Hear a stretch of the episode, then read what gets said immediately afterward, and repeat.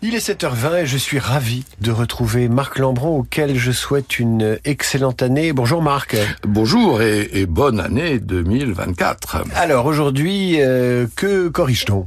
Ben, On corrige des formes d'atténuation que euh, l'époque multiplie euh, pour ne pas paraître trop littéral, mais qui vont jusqu'à l'incorrection.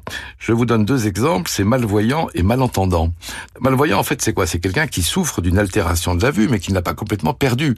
Or, on l'emploie pour aveugle, qui est le mot euh, correct, idoine. C'est le politiquement correct. c'est le politiquement correct. De la même façon, malentendant, c'est quelqu'un qui entend mal, mais qui a encore des, des, des indices de, de certain, certain taux euh, d'écoute. Dur de la feuille, dirait Pierre Perret. Dur de la feuille. Mais en réalité, c'est pas la même chose que sourd.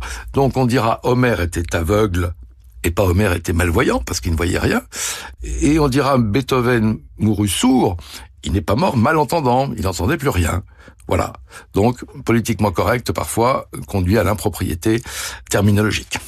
Marc Lambron, qui n'a pas sa langue dans sa poche et qui n'est donc pas muet, euh, que nous retrouvons demain pour Ici on parlait français, euh, avec évidemment cet ouvrage de l'Académie française Dire ou ne pas dire, paru aux éditions en Philippe Je ne suis pas vocalement altéré. Voilà, oui.